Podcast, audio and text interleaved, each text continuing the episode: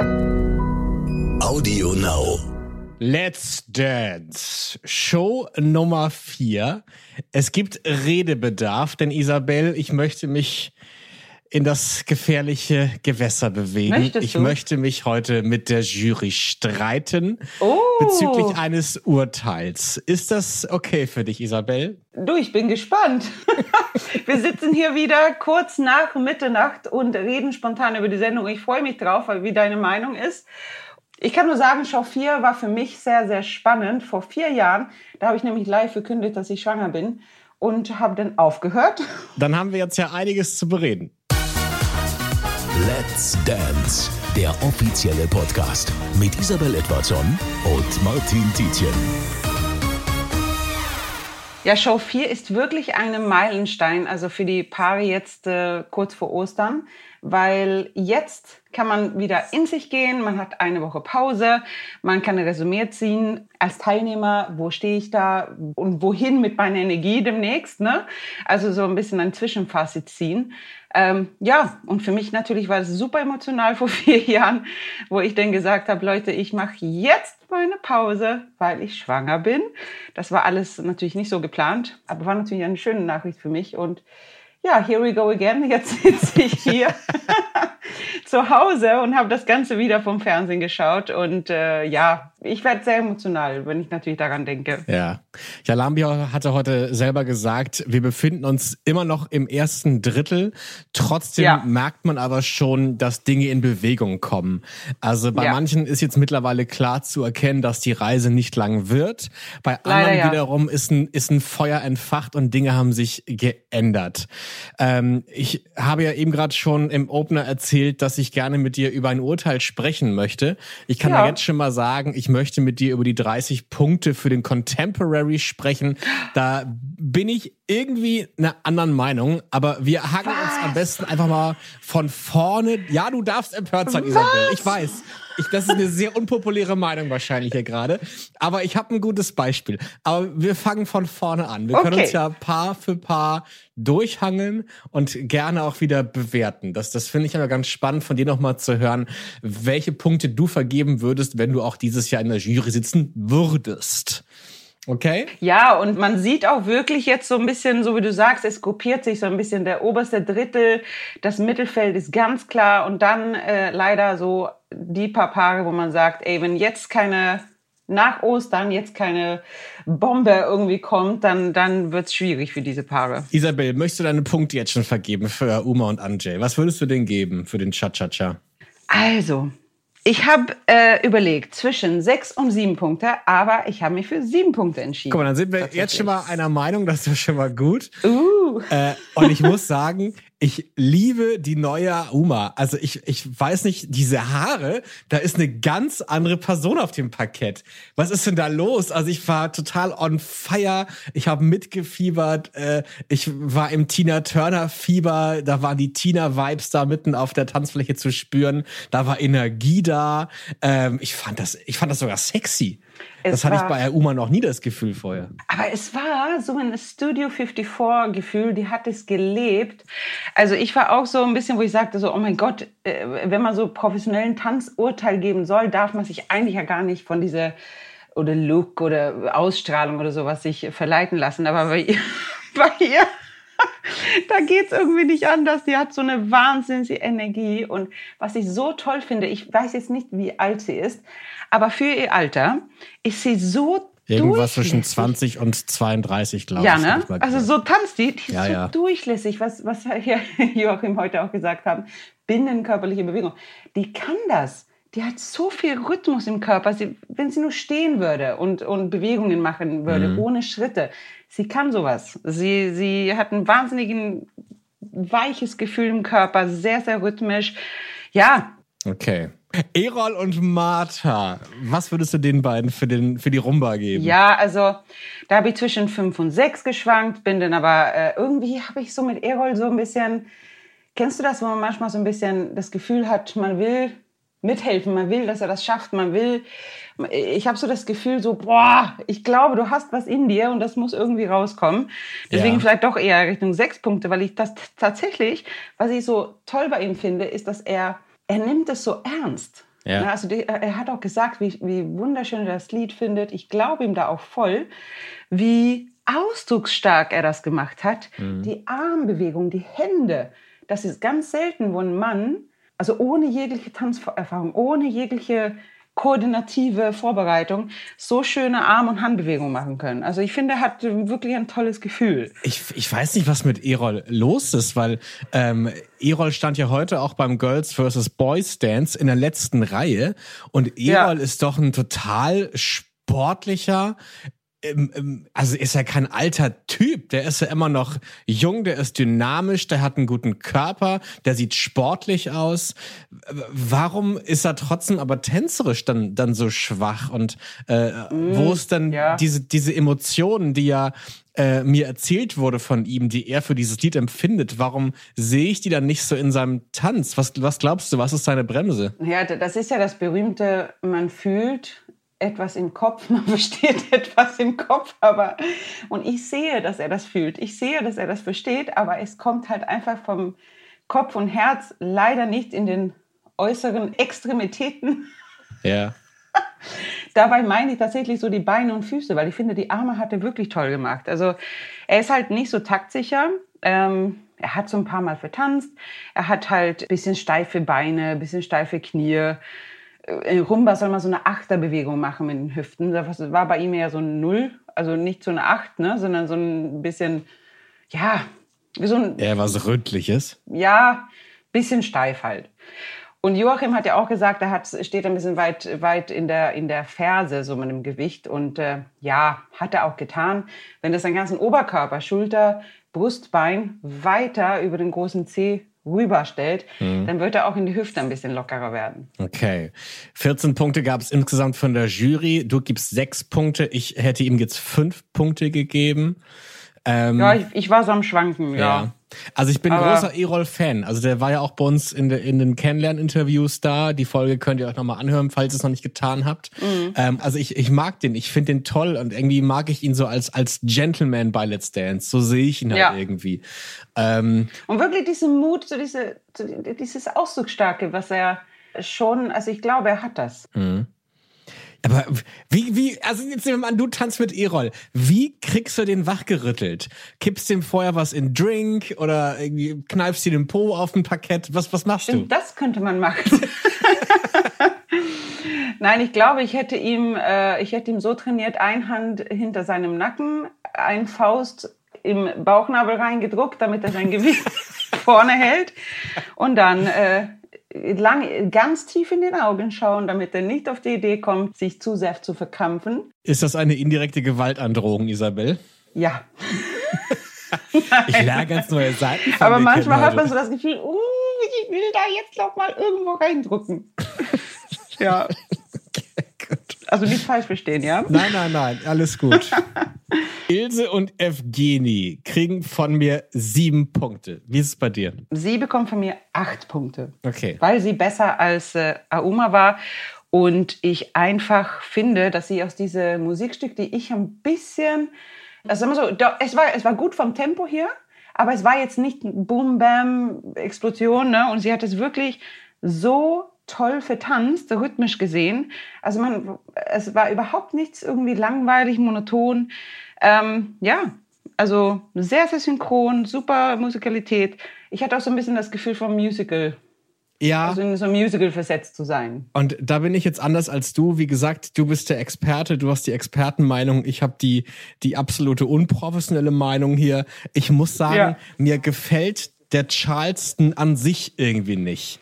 Also, Okay. wenn man diesen Podcast hier hört, dann weiß man, dass ich ein großer Ilse-Fan bin und ich ihr am liebsten Ja. einen Heiratsantrag machen möchte. Das stimmt. Aber irgendwie, weiß ich nicht, mir gefällt diese Tanzform nicht. Mir sieht das so ein bisschen zu lustig aus. Ja. Weißt du, was ich meine? Ich verstehe, was du meinst. Das ist ein bisschen veralbern, fühlt man sich so vielleicht manchmal, aber man muss wirklich das als Slapstick-Comedy sehen, als, äh, als eine Ausdrucksform, die einfach nur Spaß macht. Also das ist ja nicht, wo man sagt, man vertanzt jetzt ein ehrliches, tiefgründiges Gefühl, ähm, sondern Charleston ist einfach, also als wenn man was zeichnet. Äh, wie sagt man das auf Deutsch? Ja. Wie, Was überzeichnet vielleicht. ja, also so wie Eine Karikatur. ja, genau. Also man kann so ein ernste Geschichte daraus, äh, so auf ironischer Weise fast vielleicht so, so lustig, gute Laune. Das ist natürlich ein bisschen drüber alles. Ne?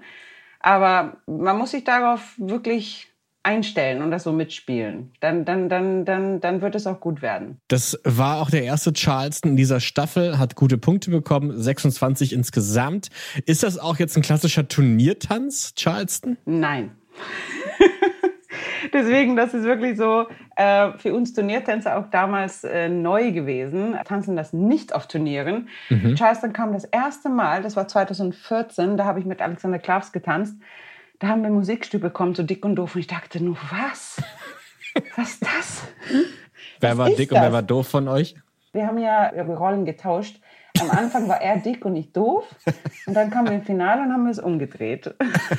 Das ist fair, ja. Das war so, äh, ganz ehrlich, ich bin nach Hause gefahren an den Samstag mit meinem Mann. Wir haben in unser Wohnzimmer, damals in unserer kleine Dreizimmerwohnung in Braunschweig, haben wir eine Flasche Rotwein aufgemacht. Und Samstagabend, ich glaube vom 22 Uhr bis 0 Uhr, haben wir diese Choreografie im Wohnzimmer gemacht. Und ich dachte, oh mein Gott, das wird niemals ausreichen, das ist doch ein Witz. Und haben wir trainiert, unser vier Tage, und dann sind wir da zurück und alle sind ausgerastet. Ich dachte, what? Krass. Also das habe ich nie gedacht, dass es so. Und am Ende wurde das dann der Paradetanz von Alex Klaus äh, und mir. Und das hat wahnsinnig viel Spaß gemacht. Aber es war so ein bisschen, man musste so, also gefühlt haben wir das so ein bisschen verarscht. Und ja. genau das war das Richtige. Mhm. Ich finde es ja ganz, ganz spannend zu hören, äh, weil ich würde jetzt ja auch denken, okay, Charles ist anscheinend ein Turniertanz. Nein. Mir ist aufgefallen, es wird nie ein Disco Fox getanzt. Warum nicht? Weil das auch von der Schwierigkeitsgrad nicht so sehr technisch äh, kompliziert ist wie Jetzt werden alle Disco-Fox-Tänzer mich umbringen, aber es ist, es ist so. Unsere zehn Tänze, die haben eine Geschichte, also eine hundertjährige, also über 100 Jahre haben sie diese Tänze entwickelt. Salsa gehört zum Beispiel nicht dazu. Da gibt es Technikbücher, unsere Bibeln mit Tabellen, mit Drehgradzahlen. Das ist wirklich sehr, sehr komplizierter Bewegungsform. Sorry an alle Fußballer, da ist wirklich Tanzen, was dynamisch und mechanisch innerhalb einer Zeiteinheit in den Körper passieren soll, ist komplizierter als jegliche andere Sportart. Also nicht vielleicht jegliche, jetzt lehne ich mich zu weit aus dem Fenster, aber es ist, hat nichts mit grobe, größere Bewegung zu tun. Und das mit Musik, ähm, das ist wirklich sehr kompliziert. Und diese zehn Tänze mit diesen Technikbücher, das lernen wir. Also ich habe das, also wie viele millionenfache Stunden in unseren Körper reingeprügelt. Und Disco Fox hat zum Beispiel nicht dieselbe Masse an, an Technik, äh, die die anderen Tänzer haben. Guck mal, das, das, das finde ich ganz spannend und ich, ich fand es auch heute ganz, ganz interessant, ähm, weil ich habe mit einem Kumpel zusammen geguckt und der war sehr begeistert davon, dass die Profitänzer tatsächlich ja Profi auf in jedem Tanz sind. Also egal welcher Tanz drankommt, ja. der Profitänzer beherrscht diesen Tanz. Und da muss ich sagen, da gibt es zum Beispiel, also was nicht zu diese zehn Tänze gehört mit diesen Technikbüchern, ist dann zum Beispiel Charleston, Disco Fox, aber auch Contemporary. Und Contemporary ist aber andersrum ein bisschen gefährlich, weil Contemporary gehört nicht zu den klassischen Paartänzen. Das gehört als Ausdruckstanz eher so Richtung Jazz, Ballett. Und normalerweise ist das sehr, sehr schwer, weil um eine schöne das ist das, was ich letzte Podcast auch äh, versucht habe zu erklären. Eine schöne Contemporary zu tanzen, musst du eigentlich eine Profitänzer sein. Also ein pro professioneller Balletttänzer, Jazztänzer mit jahrelanger Erfahrung. Dann kommt das richtig echt rüber. Wenn du Laie bist, könnte es auch nach hinten losgehen und ein bisschen ins Lächerliche gehen. Wenn man nicht komplett sein Herz öffnet auf die Tanzfläche und dieses Unperfekte wagt zu zeigen. Wiener Walzer, den gab es bei Lola und Christian Polanz. Was würdest du den beiden geben? Also, da würde ich spontan sagen, sieben Punkte. Guck mal, ich gebe den acht. Warum sieben? Oh, ja, da ist ja wieder die Geschichte von unseren äh, Technik, von, unser, von der Bild, die man von Wiener Walzer so ein bisschen ähm, hat.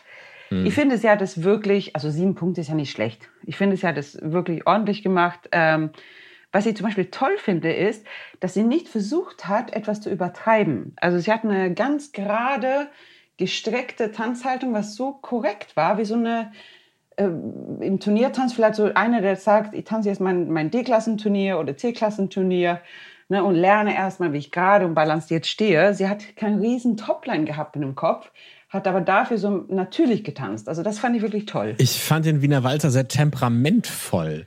Das haben wir, glaube ich, schon mal ja. gesehen, diese Staffel, dass auf einmal auch irgendwie Erotik im Wiener Walzer war. Also das, das finde ich wiederum spannend zu sehen, dass auch so, so klassische ja. Tänze dann doch nochmal eine ganz andere Facette haben können. Genau. Und das finde ich, hat Christian auch gut äh, choreografiert. Das war, war von der Musik halt so wie bei Ruhig damals auch. Es ist kein klassischer Ball-Wiener Walzer, ne? sondern mhm. und äh, so kann man natürlich auch solche Emotionen damit reinbauen. Und also, was ich so toll finde mit ihr, sie gibt halt einfach alles. Sie schämt sich nicht, sie hält nichts zurück. Nachteil ist natürlich, dass dann die Arme, die sind ein bisschen unruhig, die sind ein bisschen schlaksig. Ähm, sie steht nicht so zentriert, ne? sondern es ist ein bisschen, äh, sie haut irgendwie alles raus ohne Punkt und Komma. Und, und äh, manchmal wird es halt etwas hart, ne, etwas grob und nicht zentriert und kontrolliert mit ihrer Energie. Aber ich glaube, was ich auch schon mal gesagt habe, Lola ist der Underdog dieser Staffel. Ja. Lola wird immer besser. Lola steigt auf. Auf jeden Fall. Ich finde, die hat einen großen Sprung gemacht jetzt von der letzten Folge zu dieser Folge. Ja. Wenn man sich so ihre Punkte anguckt, sie hat bei 19 angefangen, dann 21, jetzt 23. Also ja. ich möchte fast sagen, die sehen wir vielleicht unter den Top 4. Ja. Nagel mich Top jetzt nicht 4, fest. Top 5, ja bin ich, bin ich bei dir. Bei dem nächsten Paar war ich etwas irritiert. Ich glaube, da würde ich auch dran scheitern. Nämlich bei der Aufgabe, man darf sich nicht angucken. Nämlich beim Tango. Miki und Malika. Was würdest du den beiden geben? Ich glaube, das ist die schwerste Bewertung von allen. Ich müsste vier sagen. Guck mal, ich habe den auch vier gegeben. Aber darf ich mal bitte sagen, wie, wie sexy Malika aussah? Ja. Oh mein Gott, hier von Frau zu Frau. Wow. Da, da, wurde ja ganz kurz mal erwähnt, dass sie Zweifel hatte, ob dieser Bodysuit äh, das richtige Outfit ist. Das, das wurde gar nicht ich weiter. Ich verstehen, genau, was sie meint. Ich wollte dich gerade fragen, was glaubst du, was war da los? Was waren die Zweifel? Naja, also ich kenne ja, äh, ich kenne ja, wie die Kleider genäht werden. Die werden super wahnsinnig toll genäht von Katja. Und ähm, damit die Tanzkleider auch wirklich gut sitzen, ist immer innerhalb des Kleides oder äh, innerhalb äh, ein, ein, ein äh, Einteiler, was sie jetzt hatte, ein Body äh, unten drunter, damit nichts verrutscht. Ne? Es darf, sonst rutscht es nach oben und so weiter, passiert irgendwelche Unfälle. Und diese Body hatte eine hautfarbene Ton, genau natürlich wie der eigene Haut der Tänzerin und dann nur Spitze. Das heißt, wenn man nicht weiß, dass da eine Body drunter ist, ich weiß es natürlich, dann könnte man glauben, sie wäre unter der Spitze komplett nackig. Ja. War sie natürlich nicht. Ne? Aber der Anschein könnte so sein und äh, dann denkt vielleicht das Publikum, oh mein Gott. Ne? Aber es, ist, es sah natürlich total schön aus bei ihr, sehr weiblich. Also fand es wirklich toll. Guck mal, das ist das Fiese. Wir durften es anschauen. Miki durfte sie nicht angucken beim Tango.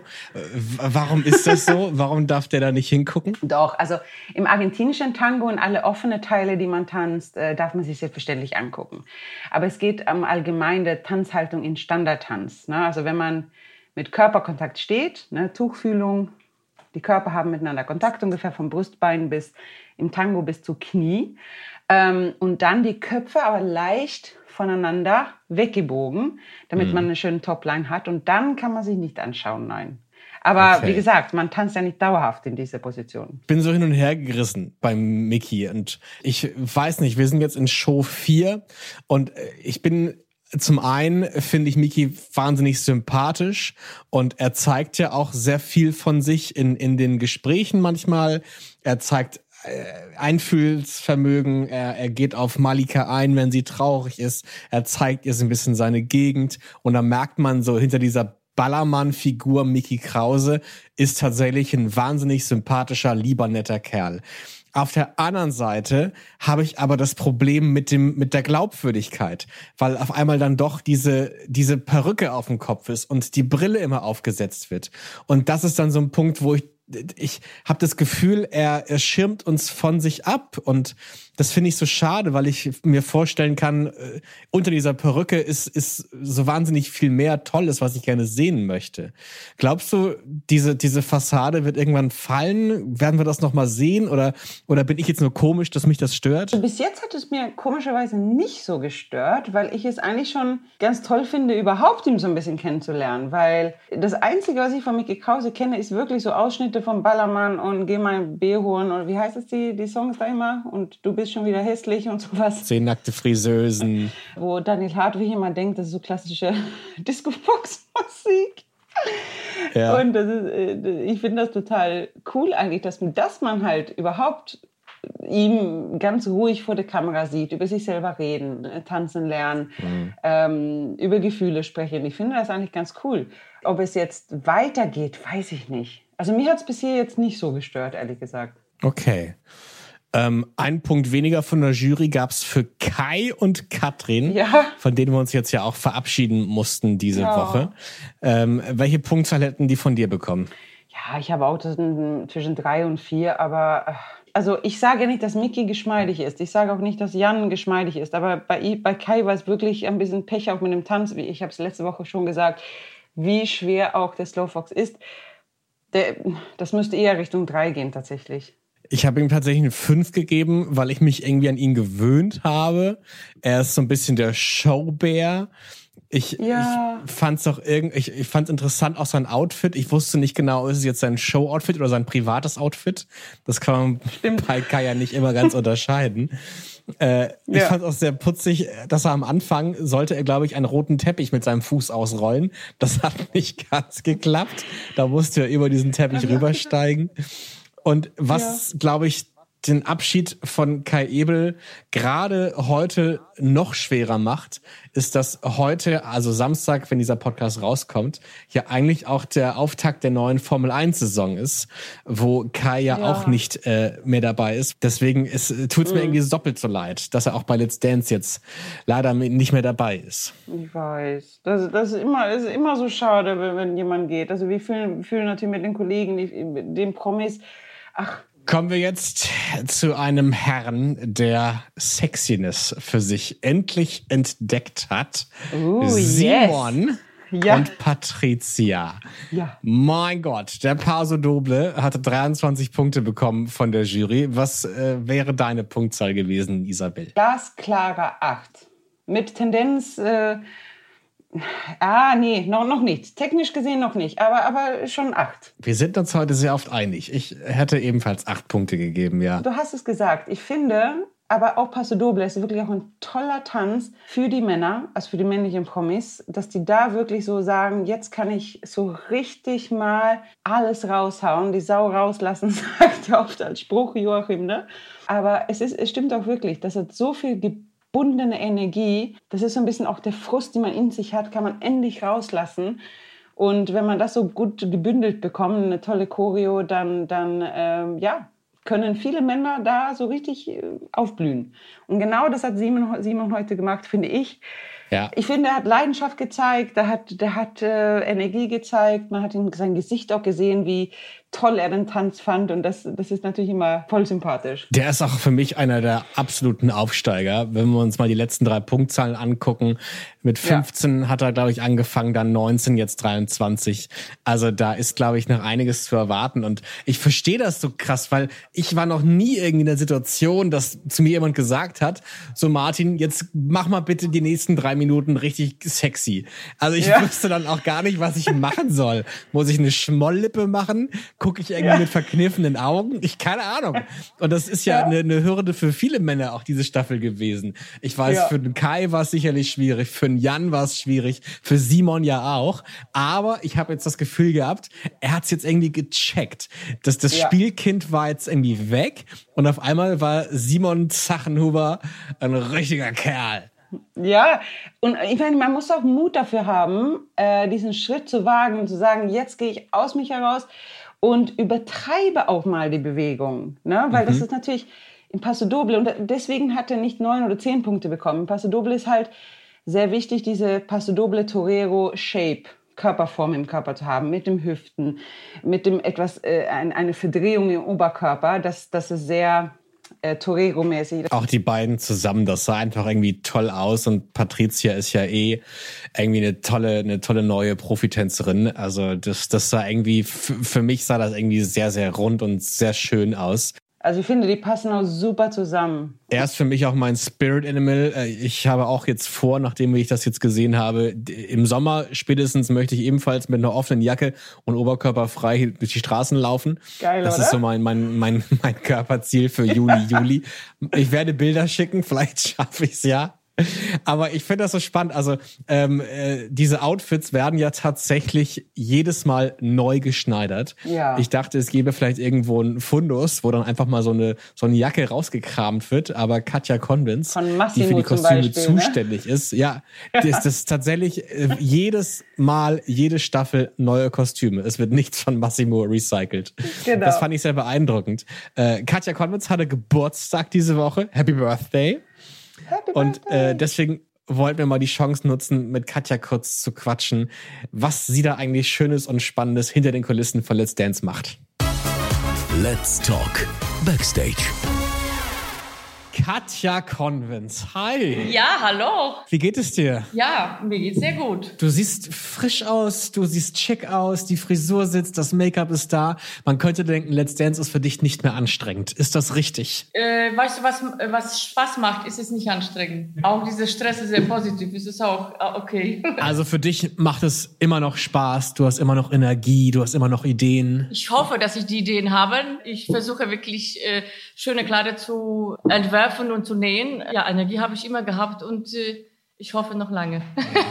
Du hast schon sehr viele Staffeln Let's Dance hinter dich gebracht.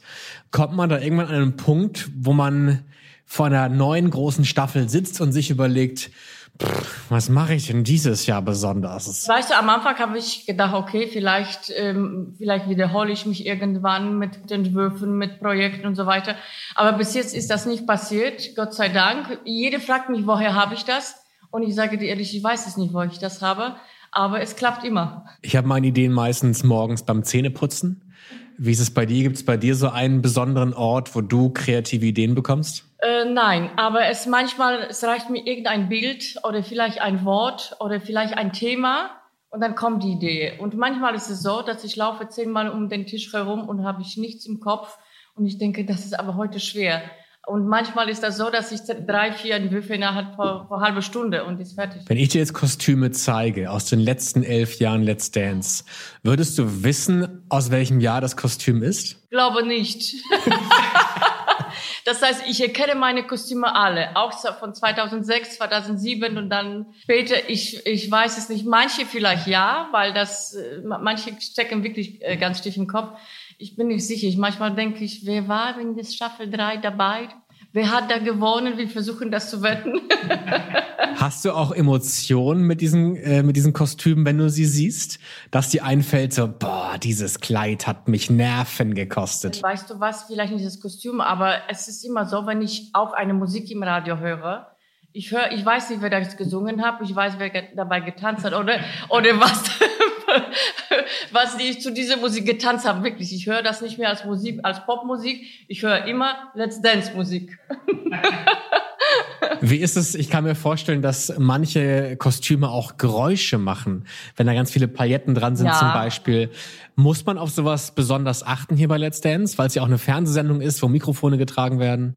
Ja, ich glaube, beim Tanzen, die, die Zeiten haben sich geändert. Vor Jahren haben noch die Paare noch äh, so Mikrofone dabei gehabt, aber jetzt machen sie das weil, nicht, weil das gefährlich ist, wenn sie irgendwie äh, auf dem Boden liegen oder äh, irgendwie Hebefiguren und so weiter. Das war schon gefährlich, darum haben sie das, äh, machen wir das nicht mehr. Äh, Geräusche hörst du nicht, aber muss man aufpassen, dass die zum Beispiel so Glasstäbchen nicht äh, abgerissen werden, weil die sind dann später gefährlich für, für, die, für die Schuhe. Da kann man schnell ausrutschen. Kleider mit Glasstäbchen. Ja, das sind so Glasstäbchen, das sind so Perlen, die sind wirklich aus dem Glas. Und weil die sind immer mit so Faden zusammen und wenn das so ganz scharf ist, könnte sein, dass das, oder zum Beispiel Partner ähm, zieht irgendwie das, äh, nee, das Mädchen mit dem, und dann kommt die, oder zieht aus Versehen vielleicht aus äh, äh, die Stäbchen raus. Ja. Dann fä- fällt alles runter auf den Boden. Jetzt mal ganz ehrlich, Katja, wenn ein, ein Tänzer aus Versehen das Kleid kaputt macht, bist du innerlich ein bisschen böse? Nein. Ach komm. Ich bin schon gewöhnt, dass es immer irgendwas schief läuft, entweder zwei linke Schuhe oder, oder der Reißverschluss äh, platzt. Nein, ich meine, wir hoffen nur immer, dass es, wenn das passiert, dann spätestens bei der Generalprobe, nicht bei der Sendung. Was war das teuerste Kleid, was du für Let's Dance mal angefertigt hast? Eigentlich, ich zähle nicht, äh, was jedes Kleid davon kostet, aber es gab schon Kleider, wo waren schon 25.000 Strasssteine, die waren mit dem, wirklich jeder Stein einzeln geklebt. Und die sind weiter so, wie die Steine, dass du was siehst. Aber wenn du nicht denkst, das sind zwischen 5.000 und 10.000 Stück ob das Strassstein, ob das Pailletten, ob das Perlen. Das ist wirklich so Wo, von welcher Zahl sprechen wir da? Was würde sowas kosten im Handel? Ja, im Handel ist es äh, auch unterschiedlich. Ich weiß, zwischen 1000 und vielleicht 3 oder 4000, aber hm wir reden nicht über Preise. ich meine, wir haben eine ganz gute äh, Connection hier bei Let's Dance zu einem, ähm, zu Swarovski. Gab es da schon mal Gespräche, dass die Kleider nur noch mit Swarovski-Steinen besetzt werden? Äh, Gespräche nicht. Aber wo die Victoria getanzt hat, jede Woche hat sie neue Schuhe gehabt und die Schuhe waren immer mit dem passenden Strass geklebt. Und sie wollte sich das alles zu Hause irgendwo hinstellen und als Erinnerung. Jede Woche. Jede Woche. Okay. Jede Woche. Ja, Swarovski. Ja. Katja, äh, was ist äh, für dich so die, das Schönste an dieser Staffel? Weißt du was? Ich, äh, dadurch, dass ich so lange die äh, Letztes mache, ist es für mich wie eine Familie. Weißt du, wenn das letztes zu Ende geht, dann sagt du, oh Gott, auch von, wo wir jetzt vielleicht kein Publikum haben. Aber die Atmosphäre war letztendlich besonders. Die Leute irgendwie halten zusammen, die Promis und die Profis, die sind so herzlich und die sind auch dankbar und, und ganze, Pro die Produktionsfirma, das ist eine große Familie und die vermissen wir manchmal. Ja, unser nächster Partner Simon ist Jan Hofer gewesen mit Christina. Äh, sag du jetzt diesmal zuerst. Wie viele Punkte würdest du ihm geben, Martin? Ja, Copacabana war es jetzt irgendwie nicht. Ja. Ich habe das Gefühl, vielleicht eher so deutscher Kleingarten. So das Lebensgefühl ist darüber gekommen. Aber irgendwie, ich fand süß. Also mein Herz erobert er jedes Mal aufs Neue. Also ich so tatsächlich so auch zwischen drei und vier, drei und vier und bin doch irgendwie bei vier gelandet, weil ich finde, er hat, also zum Beispiel, wenn man das Ganze sieht aus der Sicht eines Tanzschülers, ne, ich gehe jetzt in der Tanzschule, habe so ein paar Kurse gemacht und dann gucke ich mir diese Samba an, dann hat man ganz viele Schritte, Basic-Schritte wiedererkannt und er hat es schon richtig gemacht. Also bei manchen Schritten. Ne? Es war jetzt nicht so, Gott, sieht das komisch aus oder sowas. Ne? Und Samba ist wirklich, oh, habe ich schon mal gesagt, dass Slowfox der schwerste Standardtanz ist? Also bei Latein ist eigentlich Samba der schwerste Tanz. Ja. Wir kommen zum absoluten Gegenteil von Janova. Wir kommen zu Rurik Gislason und Renata. Was würdest du den beiden geben für den, für den Tango? Oh, ich glaube, jetzt wird die Rurik-Fans mich alle umbringen, aber gar nicht so viel tatsächlich. Also ich schwankte zwischen sieben und acht. Ich könnte mich schon so Richtung acht mich äh, überreden lassen. Okay. Von mir gibt's neun Punkte ich, ich weiß nicht, woran es liegt, aber ich habe bei den beiden das Gefühl, diese Emotion kommt tatsächlich durch den Bildschirm durch. Also ich gucke mir das an, ich bin begeistert, ich bin irgendwie mitgerissen, ich möchte das äh, wirklich minutiös angucken und ich weiß gar nicht, wer ich lieber sein möchte, Rurik oder Renate. Am besten beide gleichzeitig. Ich weiß, ich bin da, ich bin da, die, die packen mich irgendwie. Also das kann man auf jeden Fall feststellen wie die als Paar wirken, das ist toll. Ähm, aber wenn ich jetzt nur bei diesem Tanz schaue, also man hat tatsächlich äh, nicht nur in dem äh, Einspielfilm davor, sondern auch im Tanz halt wirklich gesehen, dass er unter Druck stand. Mhm. Ich fand auch, es ist ein bisschen zu hart gemacht worden alles. Choreografisch war das auch richtig so ein äh, harten Beat nach dem anderen äh, vertanzt, fand ich auch ein bisschen zu hart. Also war so ein bisschen überfordert auch im Gesicht dabei und auch im Körper so ein bisschen überspannt. Der Haltung war sehr grob, sehr fest. Und es war auch in sich ein bisschen zu verdreht. Nicht so natürlich wie bei den Wiener Weiße, die er getanzt hat. In Tango tanzt man sehr viele Linksrotationen, also nicht so viel rechtsrum, sondern in höheren Klassen. Und die haben ja schon einen höheren Level getanzt, also nicht falsch verstehen. Ne? Da haben die, gibt es in Tango sehr viele linksdrehende Rotationen. Und da hat er seinen Kopf aber ständig ein bisschen nach rechts gehalten. Also das hat auch ein bisschen gestört. Wie gut, dass wir dich hier haben, Isabel. Also der, der Paso-Teil am Anfang, was die so gemacht haben, das fand ich geil aber war die anderen Tänze besser, sag mal so. Okay, aber auch, auch da fand ich es schön, weil das ist ja der Moment, auf, auf der eigentlich bei jedem kommen muss, äh, auch der, der Frustrationsmoment. Und ja. das fand ich so schön zu sehen, dass Rurik Gislason doch kein Gott ist, sondern auch fehlbar ist und ja. auch Challenges hat. Also das fand ich, das fand ich irgendwie auch mal schön zu sehen. Aber trotzdem, er kann sich ja einfühlen, ne, in diese Stimmung. Das ist ja der Wahnsinn. Ja. Wir kommen zu einer anderen Göttin, seiner Fastgöttin Valentina Pade und Valentin. Deine Punkte bitte. Ja, ein ganz klarer neun Punkte. Ganz klar. Von Toll. mir auch. Ja. Ich fand's schön und Valentina hat sich anscheinend wieder gefunden. Ich kann auch gar nicht viel dazu sagen. Ich mochte das Kleid, wie das fliegt. Ja. Ähm, haben beide irgendwie vor den Palmen ein gutes Bild abgegeben und ich Ja. hatte Sommergefühle. Mega. Wurde auch wertgeschätzt mit 27 Punkten von der Jury. Und Isabel, jetzt kommt der Punkt, wo ich mich, glaube ich, sehr unbeliebt machen werde. Ähm, ich ich fang du doch erstmal an. Nikolas und Vadim haben 30 Punkte bekommen für den Contemporary. Was hättest du den beiden gegeben? Ja, man könnte neun argumentieren, aber ich hätte zehn gewählt. Ja, jetzt kommt der Boomer-Moment. Ich hätte ihn acht gegeben und ich sage dir auch warum. Ähm, Martin, okay. ja, ich weiß, es ist eine Premiere. Zwei Männer tanzen zusammen, zwei Männer tanzen ein Contemporary zusammen. Äh, es wurden zum ersten Mal Hebefiguren gemacht bei den beiden, was auch wahnsinnig spannend und toll war. Aber ich weiß, ich soll nicht in der Vergangenheit leben, aber wenn wir auf die letzte Staffel gucken, Luca Heni, der Contemporary mit Christina Luft, die haben da ebenfalls 30 Punkte bekommen und ich habe mir in der Werbepause das alte Video nochmal angeschaut und ich muss sagen, wenn man diese beiden Contemporaries vergleicht, man kann nicht beiden Contemporaries 30 Punkte geben. Vadim und Nikolaus waren gut, keine Frage, aber Luca Heni und Christina Luft war was ganz anderes. Und das, das hat mich dann irgendwie gestört an der Bewertung. Aber ich glaube, bei, bei Luca und Christina, die haben spektakulärere Figuren gehabt, ja. Da war auch die Choreografie und die Musik ein bisschen schneller als Vadim und Nikolas. Aber ich glaube, das liegt auch viel an der Musik, an die, an die, an die ähm, Sportlichkeit der Choreografie, nicht die Ausführung so richtig. Also ja, das ist vielleicht dann meine plakative Ansicht, weil natürlich, ja, ich, ich sehe dann, dass Luca Heni durch das- übers halbe Parkett springt und fliegt und irgendwelche Liegestützen mit Christina auf dem Rücken macht und vielleicht bin ich dann von sowas zu sehr gecatcht. Wa- Was, vielleicht erklär du, erklär du noch mal genau, warum das aus deinen Augen 30 Punkte wert wäre. Tatsächlich ist es, ist es schwierig bei sowas, weil das geht zum Schwierigkeitsgrade und was passt zu, der- zu der Person. Aber Luca Henny ist natürlich super, super sportlich. Hat auch vorher, glaube ich, ein bisschen was getanzt schon. Und wenn man so Tanzen messen könnte mit einem Maßband, ne, höher, schneller, weiter, dann hat Luca Henny mehr Meter erreicht ne, mit seiner Choreografie. Höhere Sprünge und so weiter und so fort. Aber darum geht es halt nicht immer. Es geht, es geht darum, um ein Synchronität, also technisch gesehen, eine Synchronität, passende Figuren zu der Musik, äh, musikalisch die, das Ganze zu vertanzen.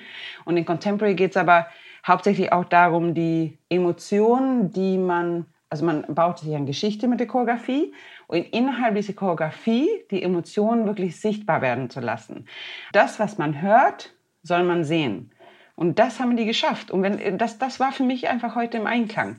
Es war so dieses so, was, was ist Tanzen? Du hörst eine Musik und du vertanzt diese Musik. Und das ist das, was die geschafft haben, meiner Meinung nach. Und das hat, hat mich wirklich berührt. Das muss dann nicht immer der höchste Sprung sein. Es muss nicht immer der tollste Spagat sein und so weiter. Und bei zwei Männern, ganz ehrlich, das ist natürlich auch mit Hebefiguren so ein bisschen limitiert. Ne? Aber ich muss schon sagen, Vadim, Vadim, Kollege, du bist ein Held. Mein Gott, du hebst und tust und machst und schmeißt dich in Posen hin. Toll. Respekt. Ja, und ich, ich stehe wahrscheinlich auch alleine mit meiner Meinung da, ähm, weil neben mir wurde geweint auf der Couch.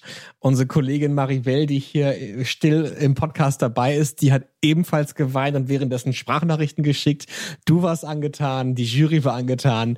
Also muss ich vielleicht einsehen, dass ich auf einem Auge blind bin. Das, das kann natürlich auch sein. Nein, gar nicht. Aber das ist ja das Schöne mit Tanzen, also mit, mit Kunst. Ne? Kunst äh, muss einem ja packen. Und, und wenn da vielleicht was gefehlt hat, das äh, muss aber nicht heißen, dass es für jemand anders auch schlecht war. Ne? Also Ja. das ist ja alles so ein bisschen äh, äh, subjektiv. Aber ich finde, er hat tolle Impulse einfach gesetzt. Er, hat, er, er, hat, er bewegt sich so toll binnenkörperlich. Aber was halt wirklich imponiert, ist dieser ist diese Mut, diese Offenheit, diese, dieses Gefühl, also dass man berührt wird einfach. Also man hört was, man sieht was und man denkt einfach nur, oh, Dann haben wir unsere Damen und Herren doch alle durch. Ähm, wir haben noch einen Profitänzer, über den ich gerne reden möchte, der, wie ich finde, viel zu früh ausgeschieden ist, weil eigentlich hat er richtig was drauf.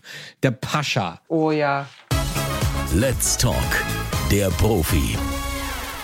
Pascha, und jetzt ist natürlich die große Frage. Erstmal Hallo Pascha. Hello, hello, hello. Wie spricht man denn überhaupt deine Nachname. Also ich probiere das mal aus, ja? Zwi Zwischajni Sehr gut. ist, glaube ich, nicht Sehr richtig, gut. ne? Z, Z ein bisschen stärker. Zwitschajny. Zwitschajni. Sehr gut, Zwitsch, ja. Ja, okay. Aber ist auch für Ich mich würde sagen- kompliziert. so. Pascha, Ja. Pascha ist okay. Pascha ist super. Aber du heißt doch, eigentlich hast du Pavel, oder Ja, nicht? im Passport äh, ist Pavel, aber ist so gekommen seit letzte vielleicht zehn Jahre durch Tanzen und viele Reisen. Ja. Zum Beispiel in Asien, Ja. die haben, die können ja V und L nicht aussprechen. Ah, Und dann hat's angefangen Pascha und irgendwie bin ich als Tänzer, als Artist reingewachsen in Pascha. ja. Im, Im normalen Leben tanzt du ja mit Oksana Lebedev und Oksana ist eine wahnsinnig tolle Tänzerin und äh, ich mag sie auch sehr gerne. Sie war ja auch einmal bei Let's Dance dabei. Ja, genau. Ich tanze mit Oksana. Sie ist die beste Tänzerin der Welt. Ich bin super glücklich mit ihr Ja. äh, mein Tanzleben und auch normales Leben zu, zu verbringen. Ja, das ist super, super schön. Wie lange tanzt ihr zusammen schon? Äh, dieses Jahr wird fünf Jahre. Wahnsinn. Vielleicht klinge ich jetzt wie so ein Fan, ja. Aber die beiden sind, die beiden sind wirklich tänzerisch absoluter Weltklasse. Äh, es gibt ja im Tanzsport auch äh, zwei verschiedene Verbände. Es gibt einen Amateursportverband und eine Profi-Tanzsportverband, World Dance Council, und die starten sozusagen, also Pascha und Oksana jetzt ja eher für Deutschland. Und wo seid ihr jetzt momentan in der Welt? Äh, wir sind Top 7. Ja. Also jetzt, viele haben sich getrennt. Also wir kommen dann in schon Ja. Top 5. Aber es ja kein, war kein Wahnsinn. Turnier in 2020.